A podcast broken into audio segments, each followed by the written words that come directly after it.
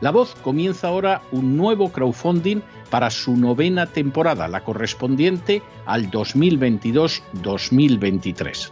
Lo hace además en unos momentos en que la libertad de expresión está más amenazada que nunca en décadas en España, en Hispanoamérica y en el resto del mundo. Una vez más, como en las temporadas anteriores, está en sus manos la conclusión o la continuidad del programa La Voz.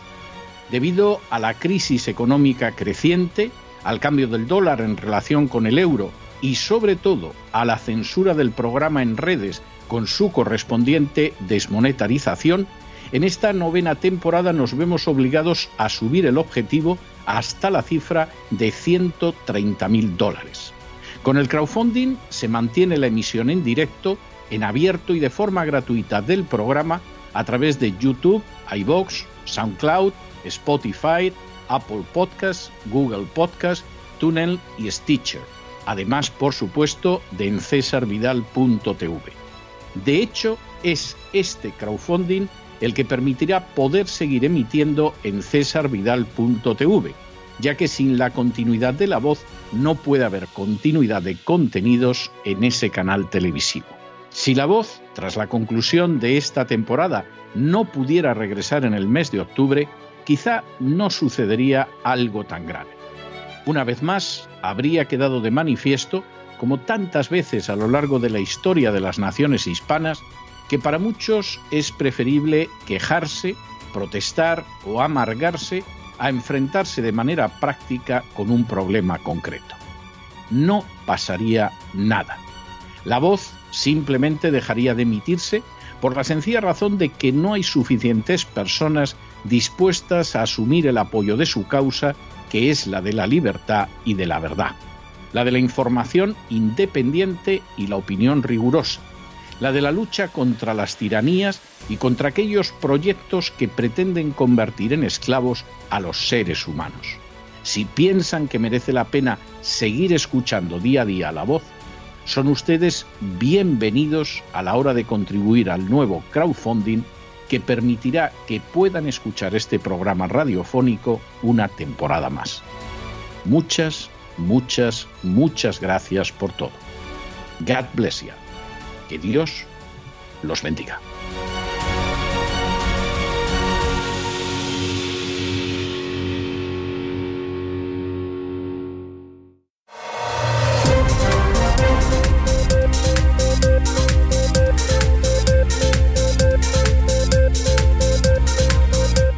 Noticias del día. Estamos de regreso y estamos de regreso después de ese editorial donde hemos vuelto a contar la enésima vez que la justicia europea hace morder el polvo a Cristóbal Montoro. Esto, de entrada, hay que situarlo en la realidad. Montoro ha sido algo que convierte las plagas bíblicas del, del Éxodo verdaderamente en una excursión de fin de semana donde de pronto aparecen hormigas. Montoro ha tenido un efecto sobre la economía nacional, que eso es grave, pero también sobre la vida de millones de españoles, que lo convierte en uno de los personajes más dañino, más maligno, más inicuo de la reciente historia de España. Ahora, aquí queda de manifiesto algo. Primero, que dentro de la agencia tributaria aplican la doctrina Eichmann. Nosotros obedecemos órdenes. Oiga, pero es que esto es ilegal. Da igual, obedecemos órdenes. Oiga, pero es que está usted destruyendo la vida de una persona. Es igual, obedecemos órdenes. Oiga, es que va a arruinar a una familia. Es igual, obedecemos órdenes. Oiga, es que quiebra usted una empresa y los trabajadores van a la calle y no tienen cómo mantener a su familia. Es igual, obedecemos órdenes y cobramos bonus, que es uno de los grandes inventos de Montoro. Esa es una de las cuestiones. La segunda cuestión es que la justicia española no se ha atrevido con las normas ilegales e inconstitucionales de Montoro. Ha habido que llegar hasta el Tribunal de Justicia de la Unión Europea para que una y otra vez digan, oiga, que esto es una vergüenza. Oiga, que, que parece que vienen ustedes del África Austral. Oiga, que, que eso de que África empieza en los Pirineos viendo las normas que ha impulsado Montoro es para creérselo. Oiga, pero ¿en quién han pensado ustedes para tener un ministro como ese? Que se ha estado defecando en la legalidad española y comunitaria desde que puso sus inmundas posaderas en la poltrona de ministro de Hacienda. Montoro es una vergüenza nacional.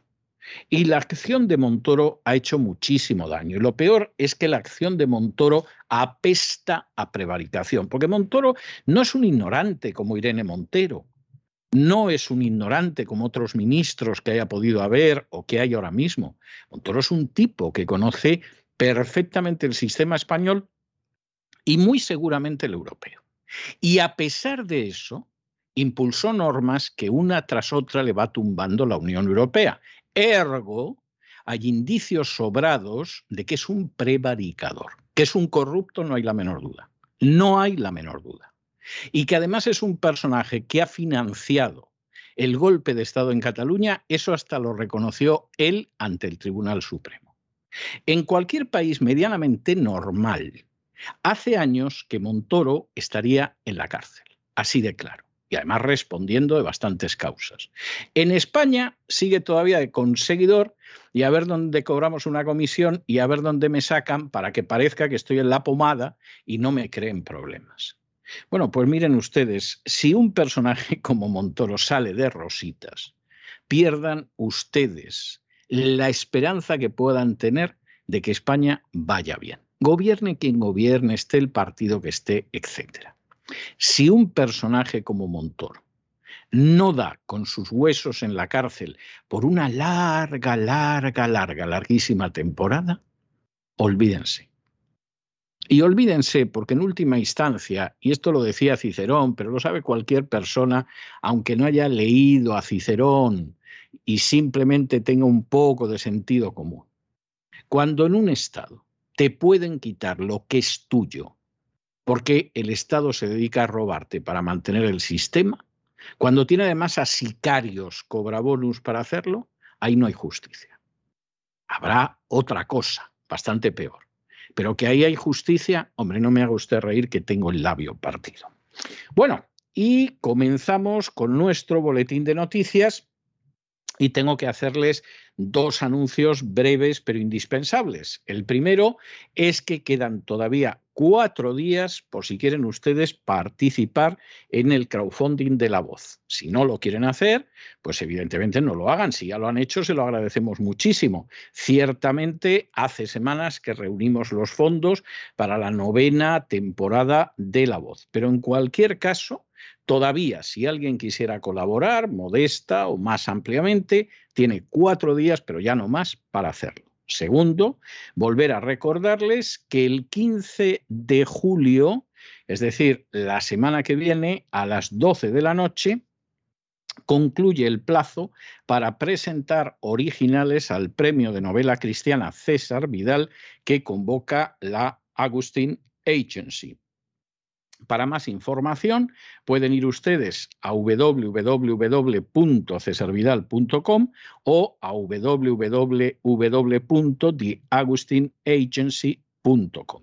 Y ahora, ahora sí que entramos en las noticias y como siempre lo hacemos con España. Y ahora agárrense porque la primera noticia es una de estas que no sabes si llorar o qué hacer.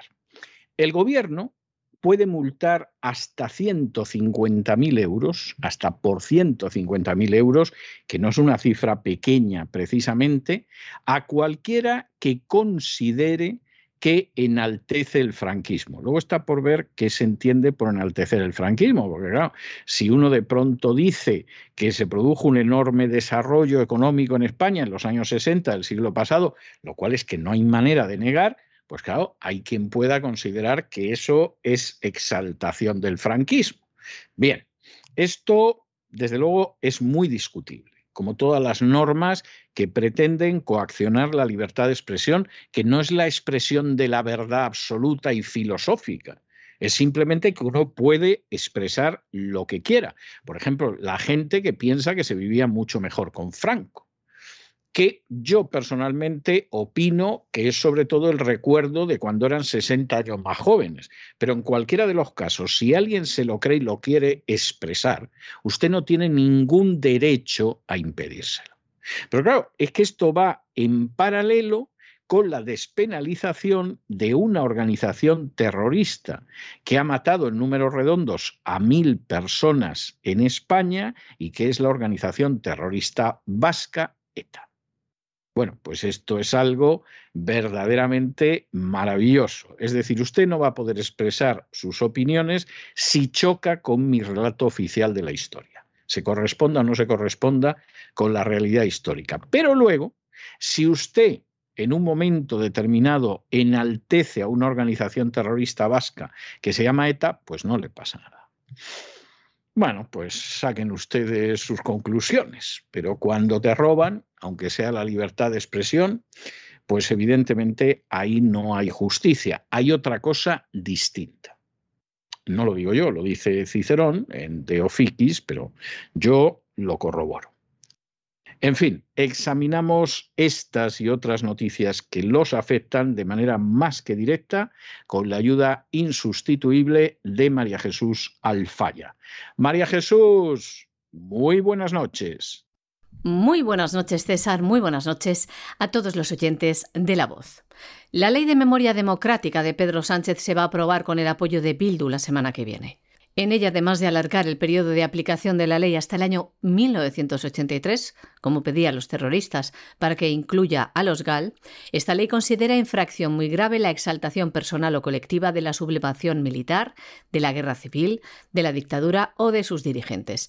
Y esto será castigado con multas de entre 10.000 y 150.000 euros. Según el Ejecutivo, la ley tiene el objetivo de asegurar el reconocimiento de las víctimas de la guerra civil y de la dictadura, además de suprimir elementos de división entre la ciudadanía. Pero la realidad es que se trata de una ley ideológica que incluye un estricto régimen sancionador. Y mientras el gobierno socialcomunista hace esto por un lado, por otro quiere despenalizar el enaltecimiento del terrorismo, como ya ha planteado en el Congreso de los Diputados, a lo que hay que unir la pasividad del mismo ante los actos de homenaje a etarras que no son castigados con ninguna sanción económica. Es más, el Gobierno tiene paralizada la reforma de la Ley de Reconocimiento y Protección Integral a las Víctimas del Terrorismo, que quiere incluir un régimen sancionador para los llamados onguietorris. Puro maquillaje y falsedad, ya que también el ministro del Interior, Fernando Grande Marlasca, en numerosas ocasiones se ha comprometido con ello, con las víctimas del terrorismo. Y es que es más que evidente que el Partido Socialista tiene que contentar a Bildu, sus socios de gobierno, porque en el mes de febrero de este año votó en contra de una proposición de ley del Partido Popular por la que se pretendía reformar el Estatuto de la Víctima del Delito, para ofrecer una mayor protección a las víctimas del terrorismo frente a los beneficios penitenciarios que puedan disfrutar estos perpetradores, estos terroristas, y ante los homenajes a los etarras condenados. En otras muchas ocasiones el Partido Socialista ha amparado incluso estos actos de ensalzamiento de los etarras diciendo que se trataba de libertad de expresión. Este proyecto de ley que reformaría la Ley de Memoria Histórica, una iniciativa de Podemos, provocaría también la reforma en el Código Penal para despenalizar los llamados delitos de opinión y así evitar las cárceles en esos casos como enaltecimiento del terrorismo. Ya no se llamarán actos de enaltecimiento del terrorismo, sino delitos de opinión. Actualmente el Código Penal recoge que todo aquel que enaltezca o justifique en público los delitos del terrorismo o participe en actos de menosprecio que humillen a las víctimas de estos, serán castigados con penas de prisión de 1 a 3 años y con multa de 12 a 18 meses. Según la iniciativa de Podemos, les leemos, en un contexto en el que ni ETA, ni Grapo, ni su entorno están ya activos, este delito, el de enaltecimiento del terrorismo, no tiene ningún sentido salvo para reprimir la libertad de expresión. Y señores, no es lo mismo que ocurre con el tema de la guerra civil y la dictadura franquista. Quienes se expresen en este sentido están ejerciendo su libertad de expresión, ¿no? Porque esa época ya no existe. Esta proposición de ley de Podemos ha sido apoyada por el Partido Socialista Obrero Español en trámite parlamentario y ahora está pendiente de aprobación. Bueno, y saben ustedes que estos días hay bastante movimiento, sobre todo en redes sociales, ha saltado también a los medios de comunicación, porque Irene Montero se fue con tres compis a Estados Unidos para tener una reunión, en fin, en la Casa Blanca con la directora ejecutiva del Consejo de Política de Género, con ONU Mujeres y con la directora de Asuntos de la Mujer de la Oficina de Nueva York.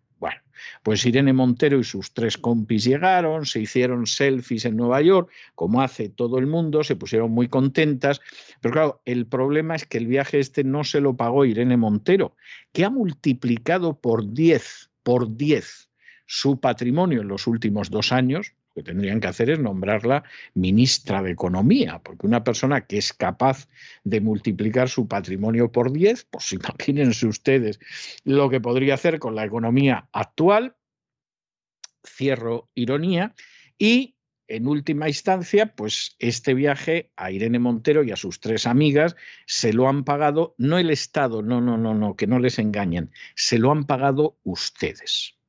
¿Y cuánto ha costado este viaje? Bueno, pues el Falcon, solo el Falcon, que es en el que fue y en el que volaron, y que todavía ayer en las redes sociales había gente que decía, ¿de dónde sacas tú caído en Falcon? ¿De dónde sacas tú caído en Falcon? Bueno, solo el Falcon ha costado más de 95.000 euros, porque iban las cuatro, el vuelo no es que fuera un vuelo muy largo, fue un vuelo de unas 17 horas, que es más o menos lo que se tarda en llegar a Nueva York, etcétera, y en principio pues se lo pasaron de maravilla pagando los contribuyentes.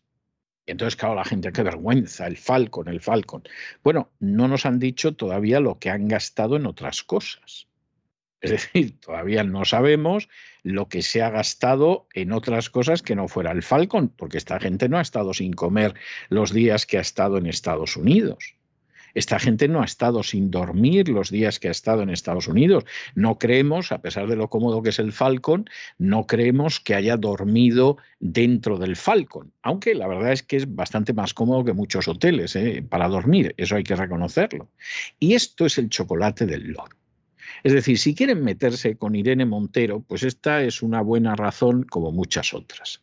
Que quieren meterse con Isa Serra, que está condenada por un delito de atentado, lesiones y daños, porque la han dejado entrar en Estados Unidos en un viaje oficial. ¿Cómo ha podido entrar en Estados Unidos? Hombre, si eres Pepito Pérez, no. Pero aquí a Estados Unidos han entrado muchos políticos que tenían órdenes judiciales de busca y captura sobre ellos, que tenían condenas judiciales, etcétera, etcétera, pero son políticos. No es usted. Y esta es la historia. E insistimos, esto es el chocolate del loro. Esto no es absolutamente nada comparado con lo que se gasta a diario en cosas más infames, como por ejemplo los bonus de los sicarios de la agencia tributaria o las dietas de concejales, de funcionarios, de políticos, de sindicalistas, o distintas prebendas. Es que esto casi es un chiste. Lo del Falcon es una barbaridad, llama mucho la atención. Las cuatro ahí de chonis polingoneras en Nueva York haciendo un selfie canta, pero bueno, ese es el nivel de la casta política en España a día de hoy. Pero realmente, realmente crean ustedes que esto no es ni el chocolate del loro. Lo que a ustedes les roban los esbirros de la agencia tributaria para fiestas todavía más intolerables que esta, pero mucho más, es incalculable. Eso ya no es el chocolate del loro ni la fábrica de chocolate, es la producción de cacao del África Austral. Es algo impresionante y entérense ustedes, porque les roban no para darles sanidad, les roban no para darles educación, les roban no para darles seguridad en las calles. Bueno, bueno, no me río porque es para llorar. Les roban para mantener un sistema en beneficio de las castas privilegiadas. Y ahí lo tienen ustedes. La ministra de Igualdad, Irene Montero, tendrá que justificar ante la ciudadanía su visita supuestamente oficial por los Estados Unidos, que quería exportar su agenda feminista. Un polémico viaje también por llevar a una condenada, Isa Serra, exportavo de Podemos en la Asamblea de Madrid, que como saben fue condenada por un delito de atentado, lesiones y daños. La ministra de Igualdad española visitó la Casa Blanca para reunirse con la directora ejecutiva del Consejo de Políticas de Género, es lo que pregonaba en su cuenta de Twitter, también con ONU Mujeres, y se reunía también, decía, con la directora de Asuntos de la Mujer de la Oficina Gobernadora de Nueva York. Los diputados han preguntado sobre los costos de este viaje y también han preguntado si se ocultaron los antecedentes de Serra para viajar a los Estados Unidos y han solicitado la comparecencia de Irene Montero en la Comisión de Igualdad. Y es que solo en desplazamiento, al utilizar el Falcon y un plan de vuelo de 17 horas, esto ha costado al erario público 95.200 euros, solo la utilización del avión. Este presupuesto no incluye ninguna otra partida, ni hoteles, ni traslados a ciudades, ni manutención, tan solo el desplazamiento en este avión militar. Por ello, la oposición exige al Gobierno información detallada de estos gastos.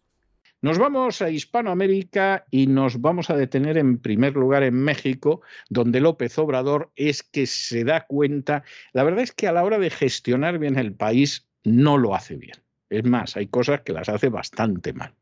Pero a la hora de enganchar determinados temas y sacarles al tema la mayor punta posible, oye, López Obrador tiene talento hay que reconocérselo y no se puede negar. Y se ha dado cuenta de lo que funciona el tema de Julian Assange, entre otras cosas porque es una vergüenza lo que están haciendo con Julian Assange. Es una vergüenza. Se mire como se mire. Y si efectivamente al final a Julian Assange lo deportan a los Estados Unidos y lo condenan como pretenden, pues a una condena que no va a poder cumplir en vida, eso sería un auténtico baldón sobre los Estados Unidos. Y una vergüenza sobre el Reino Unido, que ha actuado de palanganero de los rencores, entre otros, de Hillary Clinton y de la administración Obama, cuyo vicepresidente ahora, por desgracia, es el presidente de Estados Unidos. Claro, sale López Obrador, aprovecha la situación y dice, bueno, si le van a hacer esto a Julian Assange, que tiren la Estatua de la Libertad, que tiren la Estatua de la Libertad porque no tiene ningún sentido. Dices, esto es demagogia. Lo es, pero es que tiene razón. Y aquí hay que reconocerle a López Obrador que tiene un olfato muy especial. Y que como tiene un olfato muy especial, inmediatamente identifica situaciones que puede aprovechar. A veces se le va la mano, pero otras veces la verdad es que clava el dardo en el centro de la diana. Y el caso de Julian Assange es uno de ellos. El presidente de México, Andrés Manuel López Obrador, ha salido en defensa de Julian Assange, fundador de Wikileaks. Ha pedido a las autoridades estadounidenses que le entreguen un indulto. En su conferencia de prensa matutina ayer lunes, AMLO decía lo siguiente.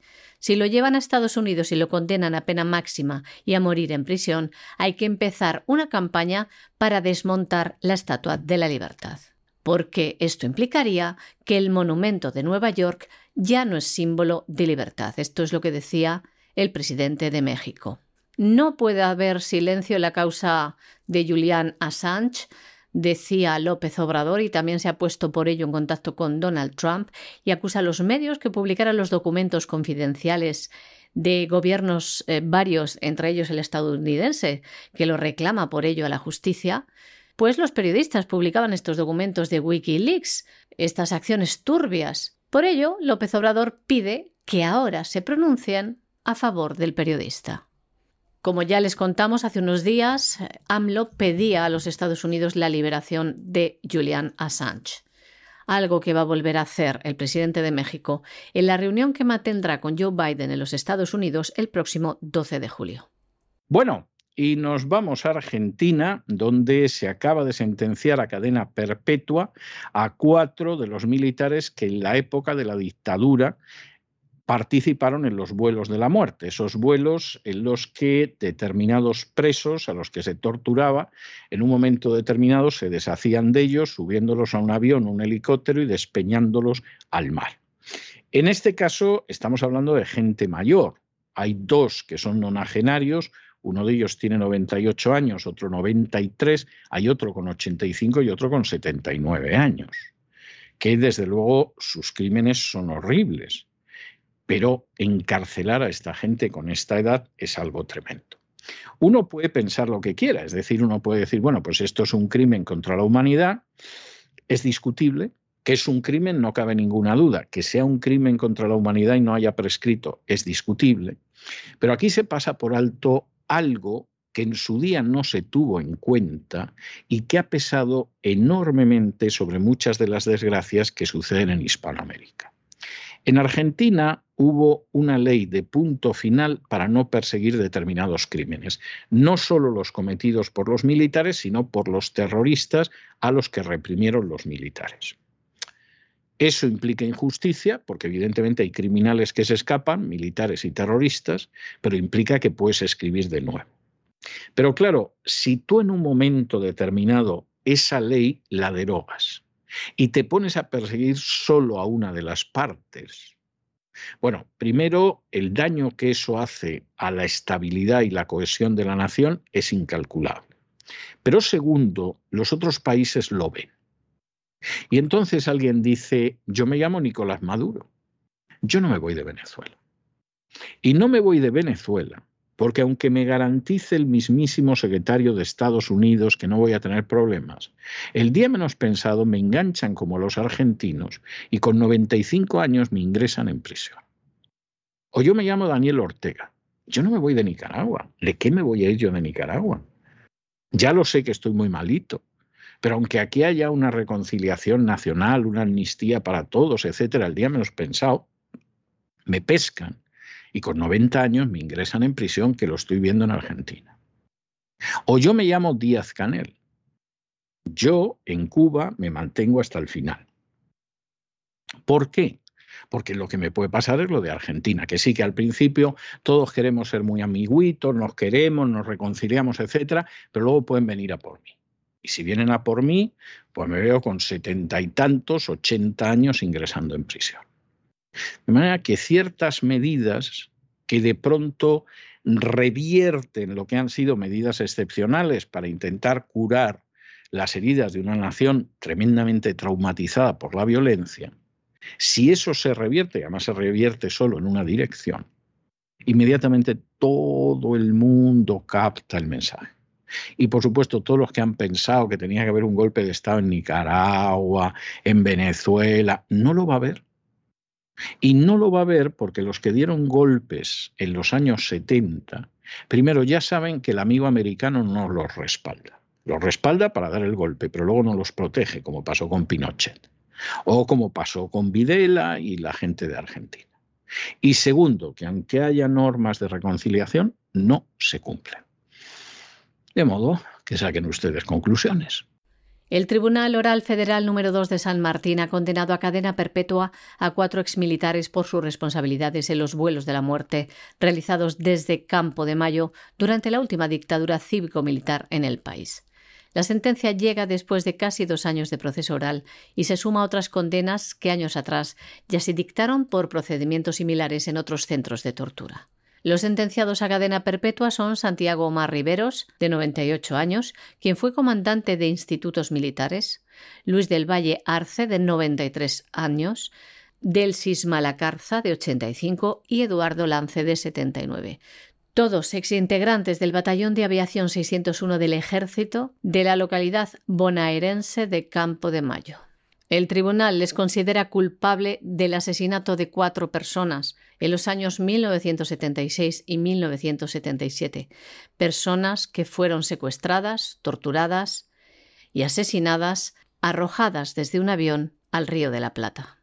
Y nos vamos a internacional y abrimos con la crisis energética y económica que ya no se puede ocultar. Estados Unidos ha triplicado la venta de gas a Europa es decir, no los Estados Unidos, ¿eh? porque en Estados Unidos hay una situación económica delicada, pero los que venden gas líquido, vamos, esos deben de estarle mandando regalos a Putin porque gracias a la situación que hay en Ucrania, ellos han triplicado la venta de gas a Europa.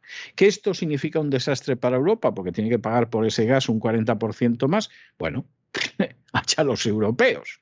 Los que están en el gas aquí en Estados Unidos se frotan las manos. Alemania, Alemania ya está en déficit comercial, que es una situación que no sufría desde hace 30 años cuando se produjo la reunificación alemana y efectivamente metabolizar a la Alemania Oriental no era fácil. No habían tenido este problema jamás. Gracias a la OTAN ya lo tienen.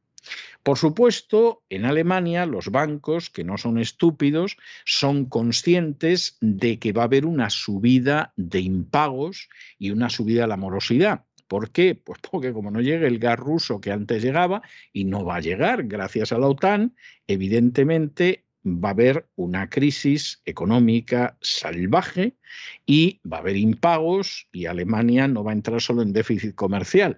Va a ser imposible negar la recesión. Mientras tanto, en un mes el gas ha subido un 90% en Europa.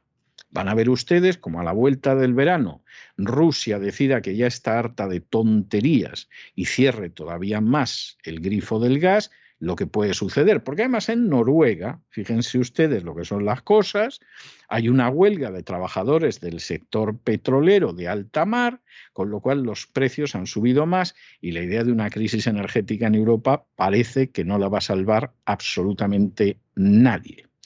Y Argelia, que por supuesto no va a desaprovechar esta ocasión que la política de la OTAN le ha puesto delante, anuncia que va a subir el precio del gas a España y al resto de la Unión Europea con fórmulas a corto y largo plazo. A lo mejor hay quien se consuela diciendo, sí, pero Suecia y Finlandia van a entrar en la OTAN. Pues sí, sí, sí tú consuélate con eso, que si consigues entrenar un poquito más en esa dirección, el título de tonto del barrio no te lo va a quitar absolutamente nadie. Aquí cada vez está más claro lo que sucede por la política de la OTAN en Ucrania. Cada vez está más claro. Cada vez está más claro que las sanciones a quien le han hecho un daño terrible a la Unión Europea y lamentablemente esto no es el final, es que no estamos ni en el principio del desastre que esto va a significar para la Unión Europea. Y entonces habrá que preguntarse si la Unión Europea está dispuesta a hundirse totalmente para que se llenen los bolsillos los fabricantes de armas de Estados Unidos y del Reino Unido y los vendedores de gas líquido de los Estados Unidos. Y si efectivamente están dispuestos a suicidarse para eso, y por supuesto no les importa un comino el futuro de sus países ni de sus conciudadanos, van por el mejor camino, porque por aquí efectivamente se cargan la Unión Europea y sobre todo destrozan la vida de millones de personas. Y luego, eso sí, échale la culpa a Putin. Ya, ya, ya, a Putin. ya, ya, ya. Vamos a comenzar esta sección de internacional con una serie de noticias relacionadas con la crisis energética, como bien explicaba don César Vidal. Las noticias son las siguientes. Estados Unidos ha triplicado la venta de gas a Europa. Alemania entra en déficit comercial por primera vez en 30 años. Los bancos de Alemania temen una subida de los impagos si el país se queda sin gas ruso. El gas sube un 90% en un mes de este modo, Europa se asoma al abismo por el corte del gas proveniente de Rusia, que no logra suplir. Y en Noruega, la huelga de trabajadores del sector pesquero de alta mar ha provocado la subida de los precios y hace temer también una crisis energética en Europa. Y Argelia ha anunciado que va a subir el precio del gas a España y al resto de países europeos con fórmulas a corto y largo plazo. Como les decíamos, el gas sube un 90% en un mes. Ayer lunes el precio del gas superó los 160 euros por megavatio hora tras incrementarse más de un 8%, porque Europa no logra suplir el suministro ruso. Esto está provocando la destrucción de la demanda de combustibles, la destrucción de un centenar de pequeñas comercializadoras que ya habían cerrado desde que comenzó la crisis energética. Desde el comienzo de la guerra de Ucrania, uno de los grandes beneficiados de las sanciones impuestas a Rusia ha sido los Estados Unidos.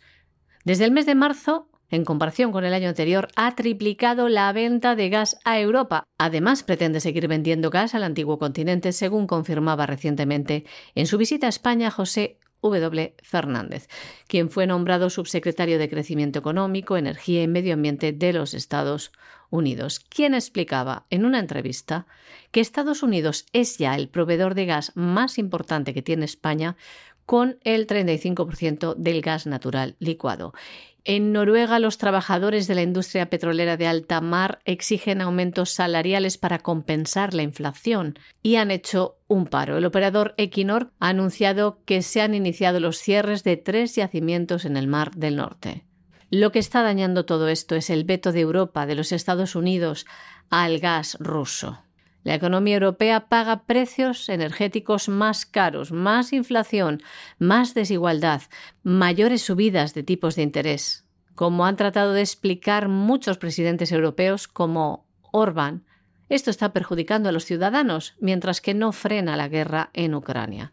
Eso sí, pingües beneficios para los Estados Unidos y Alemania, una de las grandes economías europeas, ha entrado en déficit comercial por primera vez en 30 años debido a la crisis del gas. Se empeñaron en las sanciones a Rusia y estos han sido los resultados.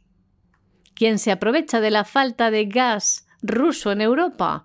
Argelia, que quiere llenar los depósitos europeos, pero ya ha anunciado que va a subir el precio del gas en España y en el resto de países europeos, porque estos tienen prisa en llenar los depósitos antes de que llegue el invierno.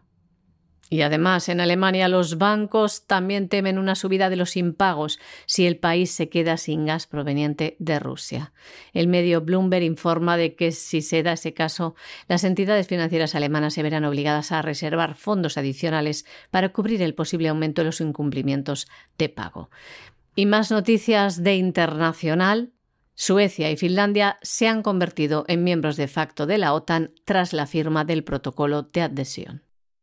Y acabamos nuestro boletín informativo en Holanda, en Holanda, donde con un gobierno que en estos momentos tiene enfrente a los agricultores, a los ganaderos, a los transportistas, pues el gobierno ha decidido, bueno, pues vamos a meternos en una de estas historias inmundas y criminales de la agenda globalista a ver si distraemos a la gente. Y el Ministerio de Sanidad ha anunciado que quiere regularizar la eutanasia para niños entre 1 y 12 años.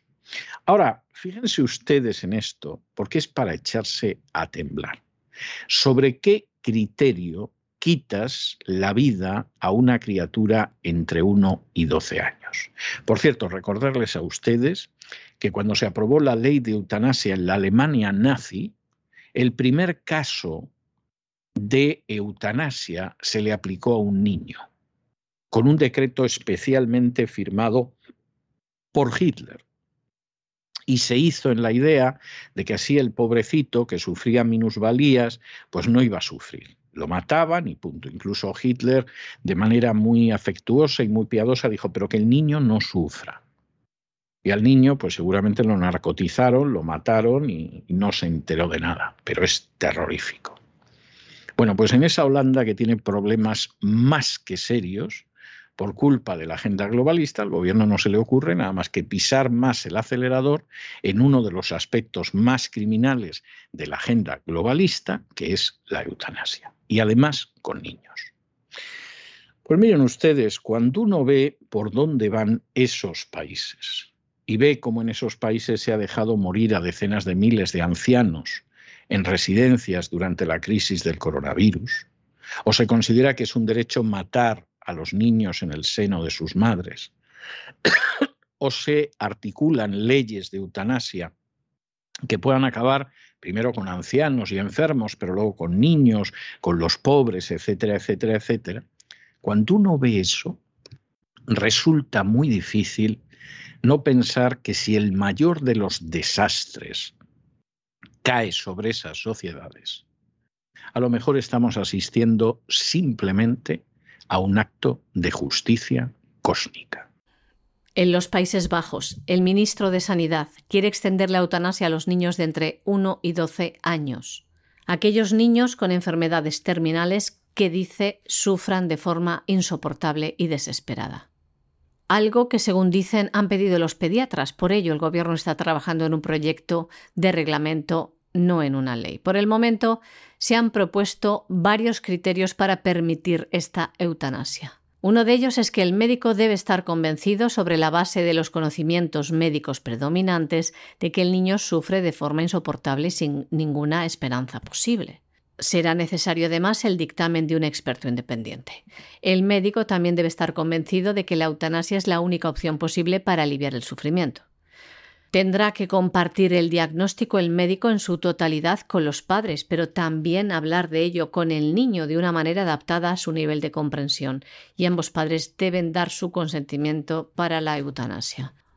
Otra probabilidad que barajan es que el médico tendría que asegurarse de que el niño no sea sometido a la eutanasia contra su voluntad.